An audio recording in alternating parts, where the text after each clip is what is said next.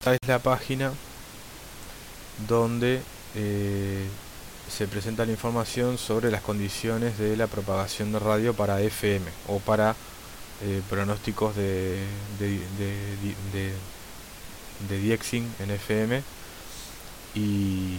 y las condiciones tropoféricas para eventuales eventos de tropoducting. Acá las gráficas importantes son, son dos. Esta que es una gráfica que se calcula una vez por día, que eh, es el, el tropo index que se calcula para esta región, para el Océano Atlántico, y ahí hay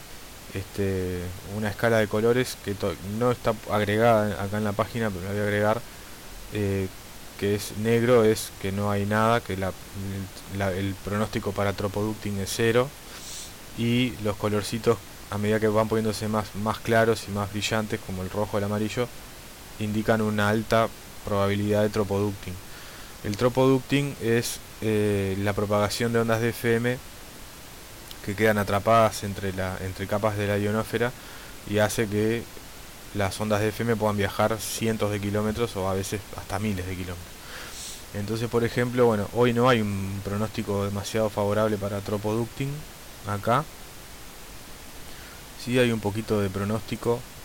para el río de la Plata, por ejemplo, lo que quiere decir que podríamos llegar a escuchar estaciones de FM de Buenos Aires, por ejemplo, con relativa facilidad, pero hay veces que hay pronóstico de tropoducting que abarcan todo Uruguay, parte del sur de Brasil o Argentina, y ahí es eh, muy, muy este, eh,